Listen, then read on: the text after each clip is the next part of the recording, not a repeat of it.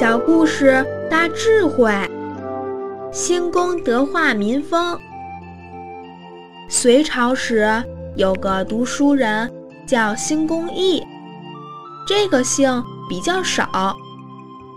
他父亲为他取的名字好不好？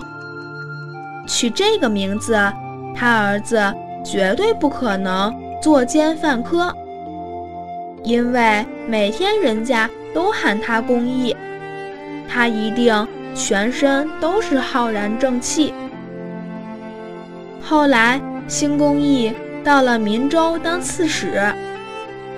岷州是现在的甘肃，当地有一个风俗，就是只要家里有人染上疫病，就把他抛弃，让他自生自灭。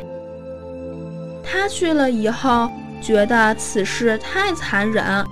没有孝义，所以他就主动把这些被丢在路旁的生病者都接到他的衙门来照顾，也找了很多医生来治疗。等到这些病人恢复健康了，就赶快请他的家人来接回去。